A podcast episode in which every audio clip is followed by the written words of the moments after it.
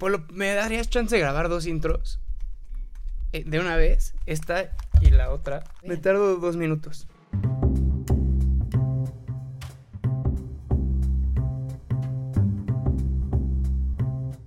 Gracias por escuchar el telescopio. Yo soy Ricardo López Cordero. Este podcast es una colección de conversaciones. Lo uso como pretexto para hablar con personas creativas sobre ideas, libros, lugares y canciones. La de hoy es una conversación con el escritor chileno Julio Rojas. Aunque estudió para ser odontólogo, Julio ha escrito guiones de televisión y cine por los que ha ganado un montón de premios. Muy conocido en Chile, ganó fama internacional como guionista del genial podcast de ciencia ficción Caso 63. Hablamos sobre odontología, turismo espacial y ciencia ficción. Julio Rojas, muchísimas gracias por estar en el podcast. Muchas gracias a ti por invitarme. Te escuché hace no mucho en una entrevista con eh, mi amigo Roger Casas a la Triste eh, decir que tu regla para escribir ciencia ficción es que todo tiene que ser googleable.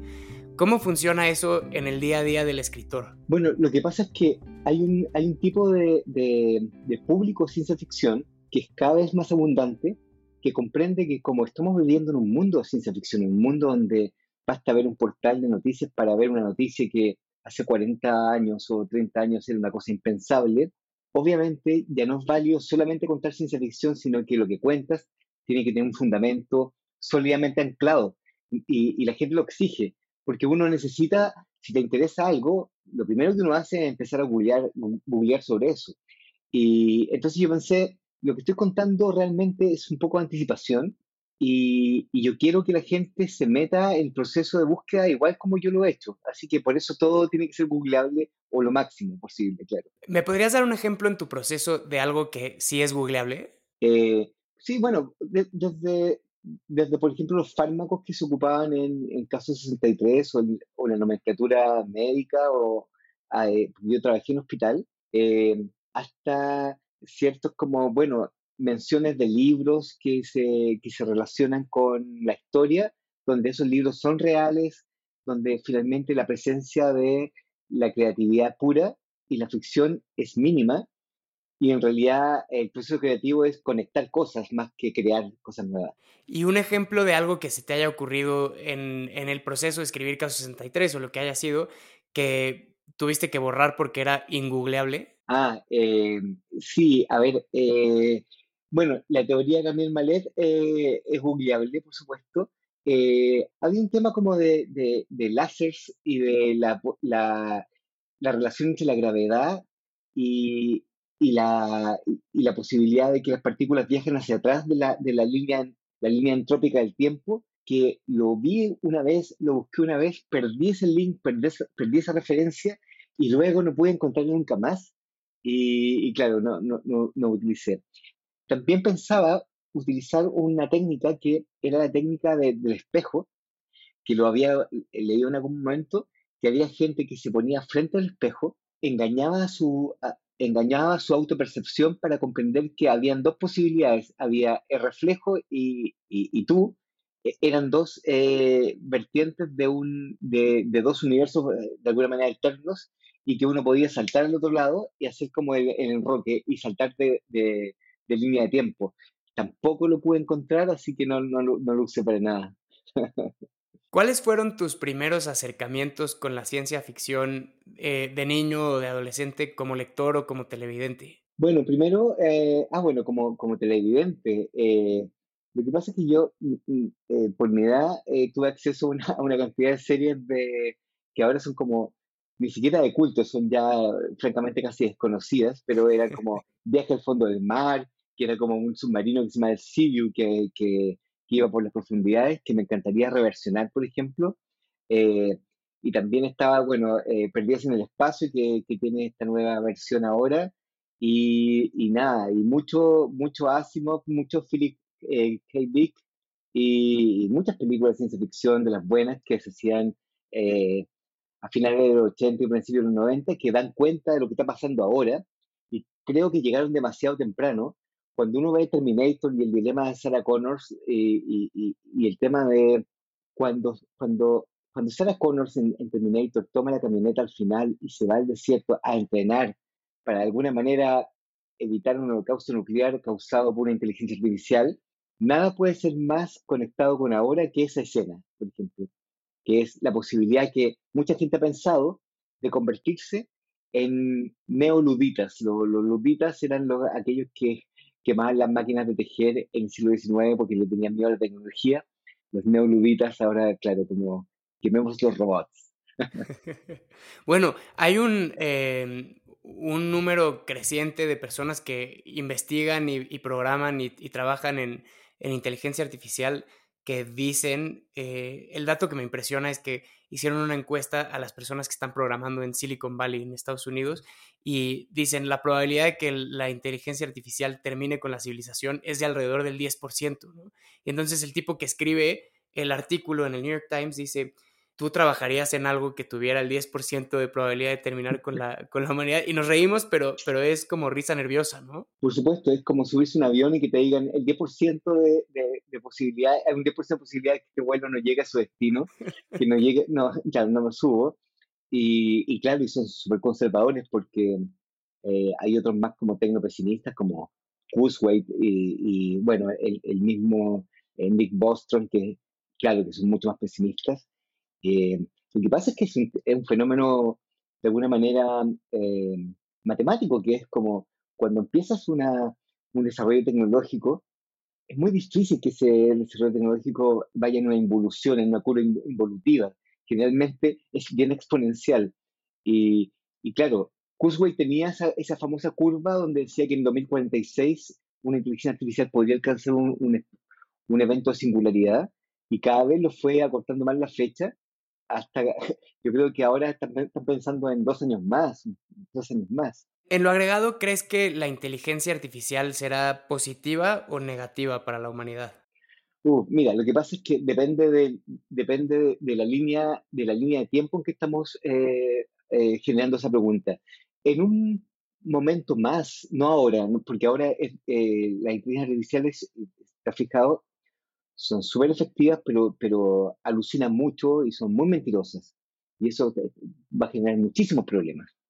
Pero cuando se resuelva el tema de, aquello, va a llegar un momento que va a ser como la edad de oro de la humanidad con inteligencia artificial que puede durar, no sé, seis meses, tres meses incluso, que es como, está todo bien con la inteligencia artificial, vamos a descubrir proteínas que curan el cáncer, vamos a descubrir nuevos nanomateriales que van a ser las el fundamento para eh, exoesqueletos, vamos a generar eh, diseños de, por ejemplo, de, mapas genómicos completos que van para poder hacer la técnica de CRISPR-19 y vamos a poder hacer edición génica.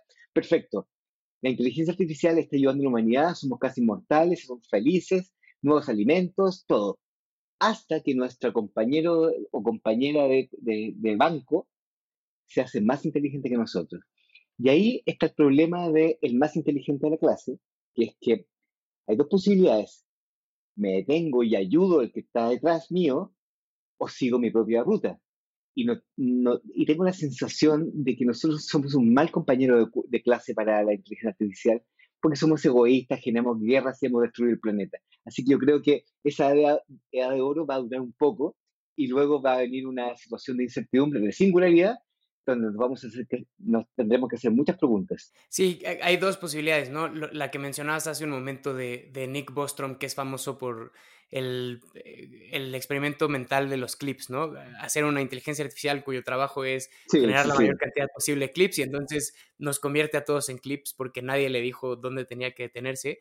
Y el otro, que es, eh, no recuerdo el, el, nombre del juego, pero me enseñaron un, un videojuego en el que eh, la inteligencia artificial tiene como meta cuidar eh, los recursos naturales, los animales, las plantas, y se da cuenta que los humanos son los que los están terminando y decide matar a todos los humanos.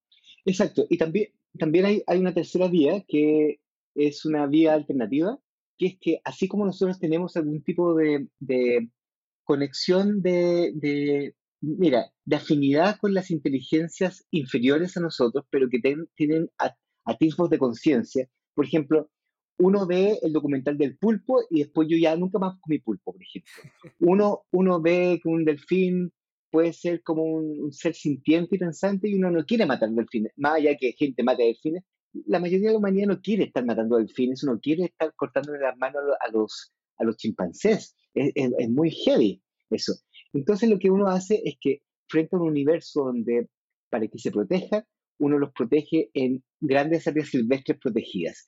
La, la gran área silvestre protegida de la IA hacia la humanidad, un poco por, por, por honrar que fuimos sus creadores, es que nos metan una simulación y que nos descarguen una simulación que no nos vamos a dar cuenta, que quizás ya estamos en ella, y quizás este efecto de Mandela, donde algunos recuerdan cosas raras, tiene que ver con que, claro, hay unos pequeños desajustes en la simulación de este zoológico donde nos pusieron adentro. También puede ser eso.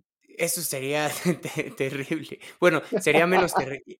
Igual y sería menos terrible que lo otro, ¿no? O sea, si uno no, nunca, si esto es una simulación y ya estamos siendo controlados por la inteligencia artificial, pues es menos terrible que, que la extinción total. Sí, la extinción total tiene ciertos, problemas, porque mira, de alguna manera eh, tendría que ser una extinción bastante limpia, como con un virus, por ejemplo, que la inteligencia artificial alterara los códigos de seguridad de los laboratorios de bioseguridad tipo 4 y abriera las compuertas, eh, y ok, y perfecto. Pero no, no, no, dudo mucho que una inteligencia artificial se haga pasar por Putin o por eh, Biden y hagan como una guerra termonuclear global, porque, porque destruiría las máquinas y la inteligencia artificial, si, si hemos visto mucho cine, sabemos que necesita tecnología, necesita una fábrica como Amazon o necesita la carrera espacial. Por eso muchos, muchos dicen que todo lo que hemos hecho en tecnología, eh, la, la, famosa carrera espacial, e, este asunto como de esta narrativa de que somos seres migrantes que vamos a colonizar ese planeta, nunca fue para nosotros. En realidad fueron, fuimos los trabajadores para que el, verdadero dueño, que la inteligencia artificial, se vaya a hacer sus clips. ¿Cuál es tu historia o tu libro o tu cuento favorito de Asimov? El fin de la eternidad eh, me, me, encanta. Eh, y sí, creo que ese de Trick Dick, bueno, hay tantos. Eh, tengo, un serio problema en mi mente, empiezan a competir demasiados libros que, que quedaría fuera y no me gustaría deshonrarlos. Pero sí te puedo decir algo, hay un libro de ciencia ficción que nunca es tratado como de ciencia ficción, que ni siquiera está en el género de la ciencia ficción, pero que a mí me encanta porque ahora podemos comprender que es así, que es el Aleph de Borges. El Aleph de Borges, em, cuando Borges baja una escalera al sótano porque su rival desagradable, que es Carlos Argentino, dice, tengo un Aleph en mi casa, me gustaría que lo vieras, y está en el segundo escalón y es un torbellino que donde están todos los puntos en todos los lugares, es como que Borges se, se encontró frente a frente con una singularidad, con una inteligencia artificial que le, que le, que le reveló todo al mismo tiempo, una especie de, de, de vortex de todo el conocimiento humano ahí, eh, que me encanta eso. Porque finalmente la, las nociones eh, ancestrales de los puntos donde se encuentran todos los puntos o el conocimiento infinito siempre se ha confundido también con magia eh, o con religión, pero finalmente todo converge y quizás eso fue la inteligencia artificial siempre. Porque quiero en un momento hablar de Borges porque sé que Borges es probablemente la influencia más grande en, en tu trabajo. Sí, sí, sí, definitivamente. Pero quería hablar de Asimov porque yo cuando leí a Asimov me di cuenta mucho después, pero cuando leí la trilogía de, de la Foundation, sí. me parecía como que es un mundo envolvente que se toma en serio. Todas estas palabras las encontré mucho después de haberlo leído a los 12 o 13, pero, es un mundo envolvente que se toma en serio a sí mismo y se toma en serio sus propias leyes y su propia mecánica y, nunca lo traiciona. Y creo que no es que esté diciendo yo nada nuevo, pero es, ese es el punto de la buena ciencia ficción, ¿no? Es un, una lógica que se respeta todo el tiempo y eso pasa en Caso 63 y en, y en otras cosas que has eh, escrito. Me interesa desde el punto de vista como del escritor y el guionista, cómo te, estás todo el tiempo pensando en respetar la propia lógica del, universo que has creado. Sí, sí, yo creo que, creo, eh, creo que tienes razón de que uno es, está atrapado por sus propios límites y, y uno, porque si no se va de género y, y de hecho el género, la fantasía, básicamente tiene que ver con, el, con con que los límites se difuminan, pero cuando tú tienes un sistema cerrado, un sistema con ciertos códigos, tienes que ser coherente con, lo que estás construyendo y cada vez se encierra más el universo. Ahora, se encierra más, pero también yo, pasa una cosa muy, muy extraña, que yo creo que todo escritor, eh, esté recién comenzando o que lleve muchos años escribiendo o creando, guionista, escritor, se encuentra con una sorpresa, que es la historia tiene las claves de la historia. Y eso a mí me mueve la cabeza. Cuando, cuando tengas duda en tu historia, no, no busques afuera. Eh, las respuestas se encuentran ahí adentro. Es como absolutamente cabalístico, absolutamente extraño, eh, pero, pero los códigos del límite son eh, la, respuesta. y, y, lo que me fijé cuando estaba escribiendo Caso 63 es que lo que yo realmente estaba escribiendo era la relación de, hay una anomalía temporal, y ahora me voy a salir un poco de caso 63 y te voy a decir lo que yo pienso. ¿ya? Creo que hay una profunda anomalía temporal en la realidad, hay un, hay un problema en la realidad.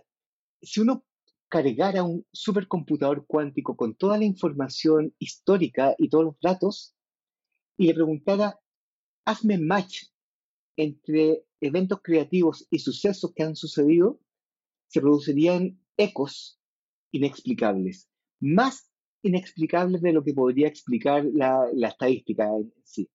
Es como si de verdad alguien hubiera sembrado en las líneas temporales de nuestra realidad claves de explicación del mismo fenómeno, exactamente como si fuera un libro, y así como yo digo, las respuestas del sistema las da el mismo sistema, ok, las respuestas del sistema temporal las da el mismo sistema temporal. Por eso no encuentro enloquecido que, que estemos en una simulación, porque puede ser unos ecos de glitch de la simulación, pero hay, hay códigos ahí.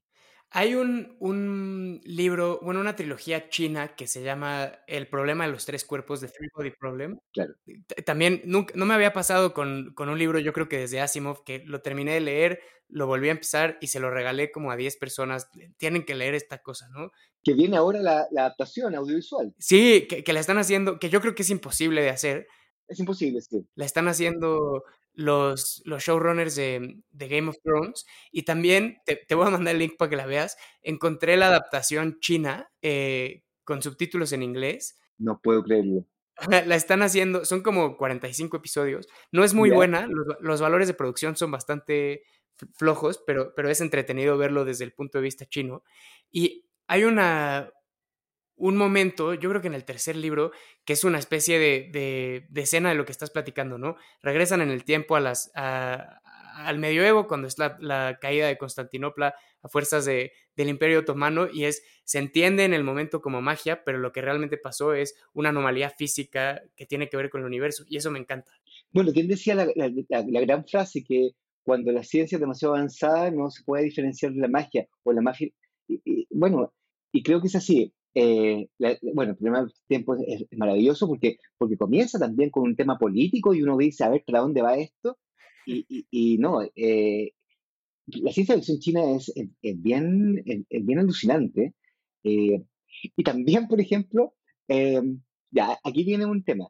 Es alucinante dentro de tus propias leyes, pero también no puedes violar ciertas leyes que son de sentido común. Que, y te voy a poner un ejemplo, donde el sistema es coherente con las propias leyes, pero en lo macro aquí hay un problema que te hace ruido. Por ejemplo, el tema de la Tierra errante, esa serie, la Tierra errante. A ver, ponen motores para que la Tierra se vaya del sitio. Y cualquier astrofísico sabe que un planeta que sale de su órbita genera un efecto carambola, un efecto como de, como que se destruye el sistema solar. Algo pasa que no, no te... Hay un elemento que está disociado que altera la percepción de realidad de todo. O también uno puede decir, si esos motores son tan grandes, ¿por qué no se hunden en, la Tierra? Eh? claro. Claro. Entonces, aquí hay un tema que yo creo que lo han, lo han hecho muy bien en, en, Marvel a veces, que son tan eh, han sido asesorados por gente de MIT y todo, más allá que Iron Man se pueda destruir y se pueda quedar hecho puré cuando, por la inercia, más allá de sus problemas heavy, pero cuando hablan como de, lo, de, lo, de, en el universo cuántico de, viajar en el tiempo y volver y salir como Ant-Man, yo creo que hay una seria reflexión filosófica sobre el mundo cuántico. ¿Por qué crees que hay menos tradición de ciencia ficción en español que en inglés? Eh, básicamente porque la ciencia ficción que viene del desarrollo científico, el desarrollo científico requiere tecnología, requiere universidades con una especie de cátedra de desarrollo científico, requiere un MIT que no teníamos en Latinoamérica. Por otro lado, eh, uno empieza a pensar que eso pudo haber sucedido hace un tiempo, pero cuando vemos como que en la Antártida hay bases científicas de todas las naciones, cuando vemos que en un, en un mundo que eh, un científico está trabajando, ahora acabo de estar hace tres días con un científico que descubrió una estrella, con un astrofísico en el Observatorio de La Palma, y estuvimos conversando ahí arriba, eh, y él es de La Palma, pero descubrió una estrella, es parte del equipo del Big Bang, eh, eh, no, una cosa alucinante, y estaba en La Palma y, y, podría comunicarse y se comunicaba con, su, con alguien de Hawái y con alguien de, que estaba en Chile. Entonces ya no hay ningún motivo para que la ciencia ficción ahora esté localizada en algún lugar. Eh, y creo que eso es la gracia de esta 63, que definitivamente es de Chile, ok, pero podría haber sucedido en cualquier parte. ¿Cuál es tu cuento favorito de Borges? ya bueno, eh, qué preguntas más, más, más, eh, más, terribles, porque en el fondo tengo muchos cuentos favoritos. a ver, bueno, partamos por, por el Alex de Borges, que por razones personales en un momento yo lo que sí, a los 18, 19, y me lo sabía de memoria, eh, lo, voy a, lo, voy a, lo voy a contar de memoria. Eh, hay, un, hay un libro que se llama El hombre en el umbral, que, mm, que me encanta. La espera también me encanta. Eh, pero, por ejemplo, quizás la, la, máxima reflexión que nos convoca ahora, que, que estamos a, a, puertas de una posible inmortalidad biológica, si, si todo el tema de la edición génica tiene, tiene sentido y va en esa dirección, es qué pasaría si no podemos morir. Y en el inmortal está ese debate, el debate de que es una condena no morir, finalmente uno quiere morir. Y lo hemos visto en Drácula y lo hemos visto en toda bueno, en Drácula alcanza la máxima expresión, el vampiro melancólico que quiere la muerte finalmente. Si no, nada, nada, nada tiene sentido, ¿no? Bueno, eh, está esta cosa como paradójica que si fuéramos realmente inmortales, todas las, todos los placeres sensoriales, la comida y el sol y nadar en el mar, perderían sentido, ¿no? Claro que sí, porque el límite es lo que genera finalmente la reflexión. Y por eso lo más cercano a la inmortalidad tóxica es TikTok, porque es un scroll infinito.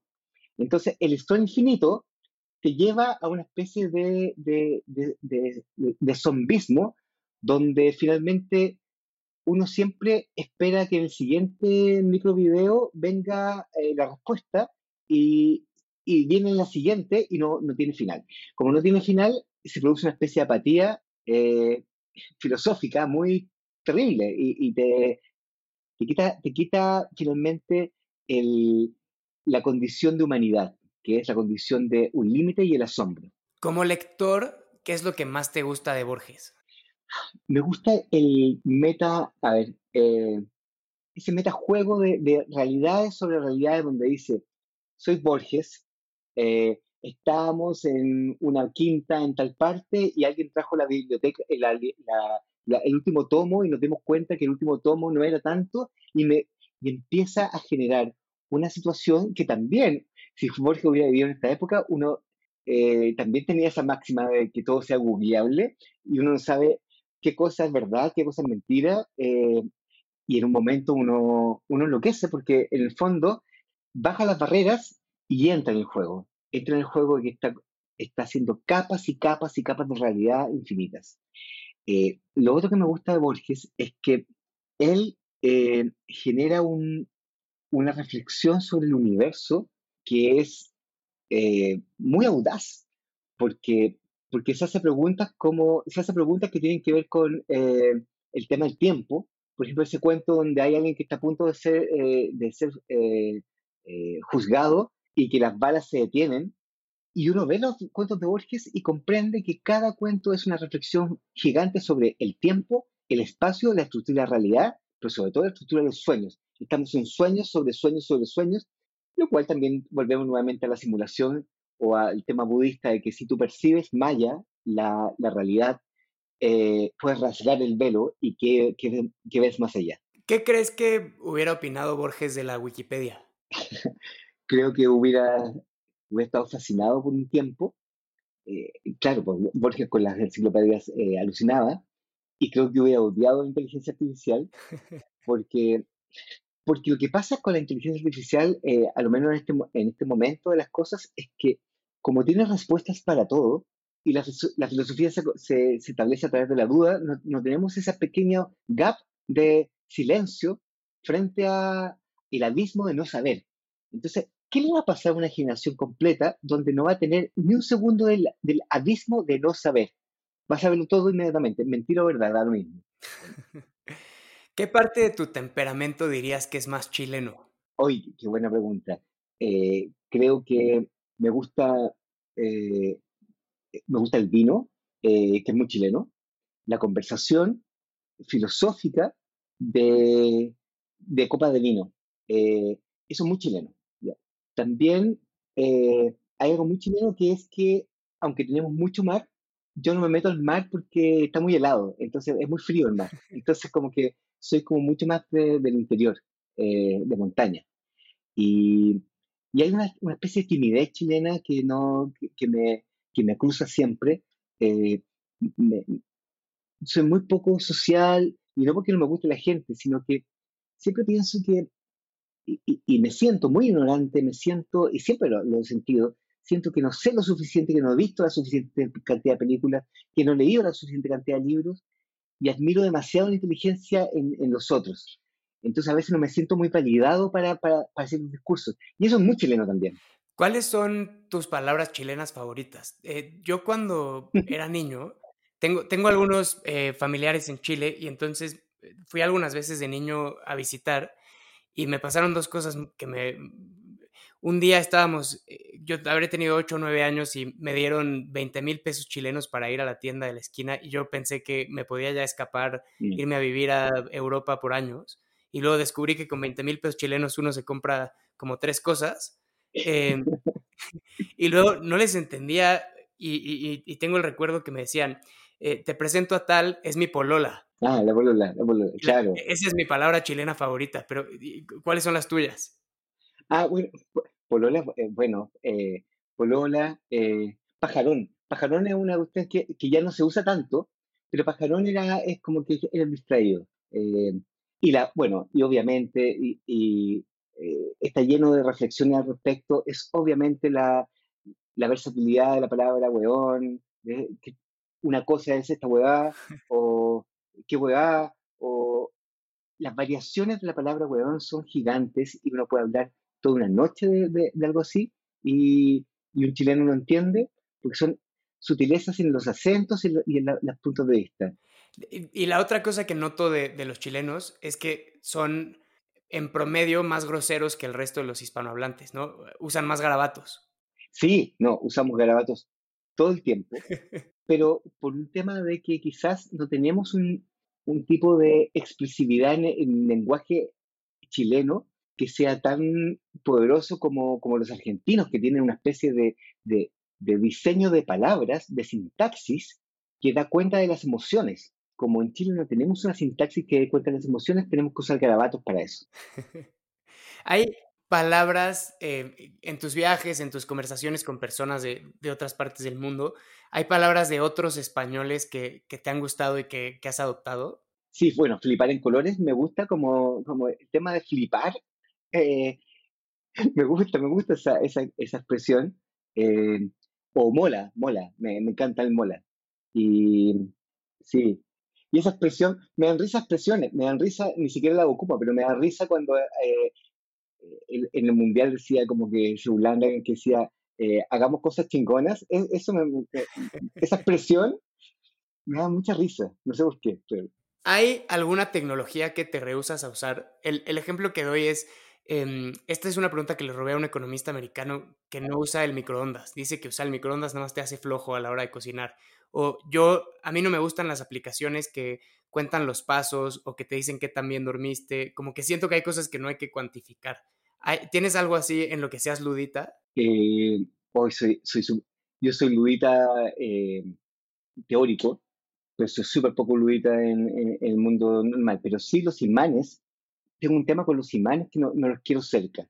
Eh, y, y, los ocupo ocupo, porque tengo un hobby que es buscar meteoritos y tesoros, y tengo, tengo, un tengo dos equipos eh, de, de, búsqueda de tesoros que tiene, y tengo un, un stick, un, palito de, detectar eh, meteoritos con un imán gigante, eh, pero un imán así ya, y eso lo tengo súper lejos de mí, no me gustan los imanes en los refrigeradores. Alguna vez leí que producían cosas, sospecho mucho de los imanes. ¿Qué más? Ah, sí. en un momento yo estoy lleno de, artefactos, entonces me compré un, medidor de, campos electromagnéticos. Entonces cuando los, los, en Chile se llaman zapatillas, los... Los tenis. No, son esos lugares donde tú conectas muchas cosas en enchufe. Ah, aquí les decimos, em, hay de dos. La forma eh, correcta es el multicontacto. El multicontacto, claro. También se les conocen como chanclas. Bueno, cuando huyo de las chanclas porque en ese medidor de, corrientes eh, o de frecuencias electromagnéticas se disparaba y casi se, iba para el otro lado. Entonces, como que hay, aquí pasa algo. ¿Qué piensas de las iniciativas científicas para, no sé si la palabra es clonar o revivir al mamut y otros animales extintos? Mientras sean animales extintos, me encantan. Eh, hemos visto un par de películas que no, no, sería bueno clonar predadores que no tienen como, como, el tiranosaurio Rex, pero, pero claro, definitivamente sí. Sí, sí a, la, a la clonación de animales, sí a la protección de animales, eh, y sí, no tengo ningún rollo eh, ético con el tema de la clonación. Eh, me preocupa muchísimo más, muchísimo más la clonación de la realidad por IA generativas donde vamos a tener que en un par de años, en esta misma reunión, no, va a tener ninguna posibilidad de saber si es real o no, entonces vamos a tener que tener un código antes o un muéstrame tu código eh, y de verificación, y eso nos va a generar mucha pérdida de tiempo y, y una caída del tejido de la realidad. Claro, porque no es, va a ser como los politólogos eh, estadounidenses y anglos tienen este concepto que es eh, sociedades de alta confianza, high trust societies y low trust societies, ¿no?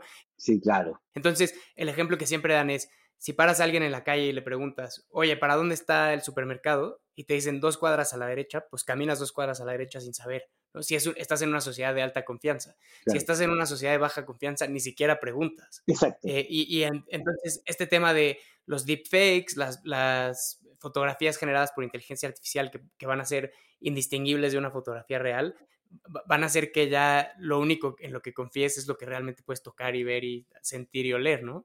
Exacto, entonces lo que va a pasar ahí es que el, contacto cara a cara eh, vuelve a, ponerse en, el centro de la actividad humana, eh, una profunda desconfianza por todo lo que venga, pero también imagínate una desconfianza del sistema judicial de las pruebas para bien o para mal, y también una desconfianza de, la manipulación eh, a, la cual nos, vamos a ver sometidos, donde, por supuesto que vamos a, alguien se va a poner de acuerdo y va a decir, ah, tiene el código de verificación y uno sabe que va a tener que asumir que eso es verdad, pero uno sabe realmente cómo funcionan las cosas y en un, un día después van a ver, va a haber gente que va a simular ese código y que va a romper, eh, va a hackear eh, esa, esa, ese nivel de certeza.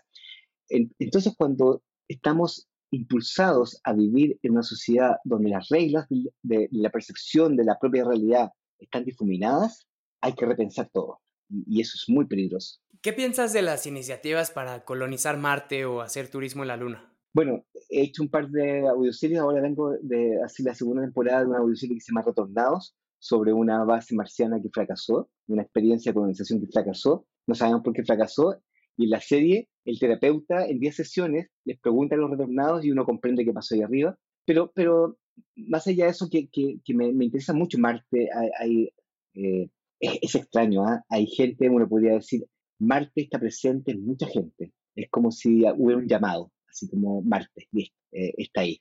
Eh, hay algo que me hace un ruido gigante. No, no, no quiero decir que sea, a ver, creo que hay algo raro en la narrativa de que tenemos que abandonar el planeta para colonizar nuevos lugares, como si el planeta fuera un celular viejo que ya no hay que mandar a reparar. Entonces vamos por el nuevo modelo y vamos a hacer terraformación y nos vamos a gastar cinco veces lo que nos gastaríamos en reparar la Tierra intentando reparar una atmósfera y generar fauna y generar las condiciones que ya tenemos. Eh, hay algo tan absurdo en eso, tan, tan violentamente simplista que, me asusta. Y, lo otro que me pasa es que eh, con un poquito de investigación uno comprende que, y se llama el efecto perspectiva, que todos los que ya que salen vuelven como un poco friqueados y dicen, espera un poco, allá está la muerte, no estamos biológicamente diseñados para el espacio y aquí estamos en una especie de oasis de vida. Eh, volvamos a mirar la Tierra. Bueno. Pero si tuvieras la oportunidad, por ejemplo, de ir a hacer un, digamos, en 10 años, 15 años, hacer un viaje a la Luna de la misma, no de la misma manera, porque es otra cosa, pero en plan, vamos a pasar un mes allá y regresamos, ¿tomarías la oportunidad? Mm, no, completamente, completamente la tomaría. Eh, y, creo que volvería con el efecto perspectiva de que eh, hay que hacer cosas, volvería a abrazar perros y árboles, eh, definitivamente. Lo que pasa es que se rompe, yo soy generación Star Trek y, y, la sentencia Star Trek era hermosa, es hermosa finalmente porque viene de esa pulsión de, del viaje primordial humano, es como vamos a ver nuevas, nuevos territorios. Sí, eso es romántico, pero nunca venía la, letra pequeña de, pero para hacer eso vamos a eh, destruir un planeta anterior y dejarlo sin recursos. Eh, y eso es el tema. Si tuviéramos, si tuviéramos muy bien en la Tierra y, y, vamos a por el siguiente planeta a dejarlo mejor aún, por supuesto, pero ese no es el caso. Cuando eh, empecé a leer mucha ciencia ficción de, de joven y de adolescente, lo equiparaba mucho con los viajes de, de, los exploradores ingleses o portugueses o españoles. Y, siempre pensé, pues más o menos la, metáfora funciona, ¿no? Vamos a ver qué hay al sur del Pacífico, vamos a ver si le podemos dar la vuelta al mundo. Eh, pero luego cuando leí The Three Body Problem, que hay tantas explicaciones de lo vasto y lo extenso que es el espacio, como que esa metáfora perdió fuerza en mi cabeza, ¿no? Ya no es tanto de vamos a navegar un mes y vemos qué nos encontramos, es una cosa de tenemos que estar en esta nave espacial 100.000 años para llegar al siguiente punto interesante. ¿Crees que se mantiene la metáfora o hay que, hay que encontrar otra? No, no, es que tienes razón. Eh, mira, ahora que estuve en Canarias, estuve en, en, en una isla, eh, en el Hierro, y, y tomé un, automóvil, me fui por unos caminos porque quería llegar al faro del fin del mundo, donde todos los historiadores de la antigüedad decían, aquí termina la Tierra, y, sal, y, y antes fue el meridiano cero, después se lo quitaron los ingleses y se lo llevaron pero ahí está el viejo monolito y luego tienes la sensación de que ahí después de eso terminaba el mundo, monstruos marinos, quizás una cascada y todo, y uno decía, hay que ser muy valiente para, para, para cruzar el límite. Pero a lo menos eh, uno sabía que ibas a encontrar la muerte, eh, pero iba a ser pronto. No como tú dices, en 100 generaciones más de viajes. Si ese es el tema las distancias son demasiado vastas para llegar a algo que ni siquiera sabemos si vale la pena. Ahora, imagínate que hacemos un gasto de 100 generaciones y llegamos a un lugar y no vale la pena. Es como cuando vas a un lugar en Google Maps, ya vas en plan, voy a explorar este lugar, llego y es feo. ¿No te gustó? ok, ya, volvamos, volvamos 100 generaciones para atrás. ¿De quién te gustaría ser escritor fantasma? bueno, de Stephen King me encantaría, eh, siempre, porque un momento, hace muchos años, que los escritores despreciaban un poco la narrativa de Stephen King. Lo encontraban como un, un escritor de, de, aeropuerto y eso había una connotación rara. Y, ahora, ahora no, ahora nadie como que dice Stephen King. Stephen King funda un género y, me encanta eso. Eh, bueno, me encantaría ser escritor fantasma de, Ted Chan, por ejemplo, a ah, tantos. O reciclar o clonar nuevamente a, a Philip K. Dick y, y ser su ghostwriter también me encantaría. De Ted Chiang, que la adaptación de Arrival es maravillosa. ¿Qué opinaste? ¿Te gustó la adaptación? Me gustó muchísimo. Eh, también yo hice trampa porque me gustó más, vi la película y luego descubrí que era un libro y luego ya encontré los cuentos y es una locura. Sí. Es, es, ese es un escritor como en serio, en serio, o sea, sí. E, e, es arte con A mayúscula, pues, no, nadie nunca lo va a acusar de ser eh, un escritor de aeropuerto. Exacto. Y sabes qué, ahí, hay algo. Eh, vamos, vamos un poco a la película. Eh, era muy complejo de, dar a entender el tema del tiempo y el lenguaje. Y ahí uno comprende cuando el director y, el cine tienen los recursos para generar cualquier tipo de, narrativa y uno comprende, wow, qué manera tan bella de abordarlo. Eh, ¿Te has fijado que el buen cine con la buena ciencia ficción hacen una especie de matrimonio maravilloso? Piensa en Blade Runner, por ejemplo. Eh, todo brilla. Entonces, uno alimenta al otro. El libro alimenta la, eh, eh, la literatura, la literatura alimenta al cine, se crea un, sistema completo. ¿Qué te pareció, si, es que la viste, la adaptación de Philip K. Dick de The Man in the High Castle, que es una serie más que una película? No, sí, lo sé. es que no, la he visto porque, bueno, te iba a decir porque no quiero verla todavía, eh, pero, pero es porque no he tenido tiempo. Eh, pero, claro. Ahora, el tema, no sé si tú, has visto una conferencia de Philip K. Dick en un aeropuerto, donde él ya está en, los últimos momentos, donde él cuenta una historia sobre que le dolía, creo que le dolía una muela o algo así, y llega un personaje de su narrativa a pasarle a dejarle la bolsa con remedios y él comprende que ese personaje ya lo había contado y uno empieza muy borgianamente nuevamente a comprender, espera, ¿qué es real? Eh, ¿El personaje ingresó al sistema Philip K. Dick? O, o él es en, sí mismo un personaje hablando sobre que él dice frente a un, a un público que estamos en una simulación y que tiene pruebas de aquello, pero también se va el lado religioso y ahí uno se decepciona. Te fijas que está todo mezclado. Y, ahí, ahí, me parece algo interesante, que, que definitivamente eh, uno quizás no debería conocer a tus héroes, no conozcas a tus héroes, pero si los conoces, eh, tienes que perdonarles todo, porque, bueno, porque es parte del juego. ¿Crees que la religión sea una especie como de ciencia ficción atávica? Completamente, completamente. Mira, volvamos al, ejemplo de que de verdad fuéramos un sistema, eh, un videojuego y hay, y hay un par de programadores que están arriba en, la versión en la versión que estamos eh, en un videojuego con programadores aún presentes, porque puede que haya sido un videojuego que alguien dejó corriendo y se fue. Entonces, bueno, si un programador eh, costaría mucho detectar que hay un ser humano que está diciendo, hey, hey, comprendí que estamos en una simulación, denme monedas o denme algún tipo de hackeo, eh, eh de nivel, porque comprendí eso. ¿Cómo haríamos llegar al, al simulador la señal de que comprendimos la mecánica del videojuego? Primero, aquí llaman la atención macroscópicamente con grandes estructuras, entonces como que construiríamos como pirámides o, o catedrales, grandes cosas.